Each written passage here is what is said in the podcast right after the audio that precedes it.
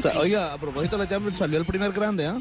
Ya salió la Juventus, de eso vamos Esta a hablar mañana, más exacto, adelante. comencemos con esta ronda diciendo, esta mañana se concluyó el partido que había empezado ayer y que por Nevada había tenido que ser suspendido y en una habilitación tremenda de Didier Drogba, Snyder pone el gol en el minuto 85 y Galatasaray vence 1-0 a Juventus y lo elimina. El campeón de Italia, nada, nada más y nada, más y nada menos que sigue fracasando en Europa.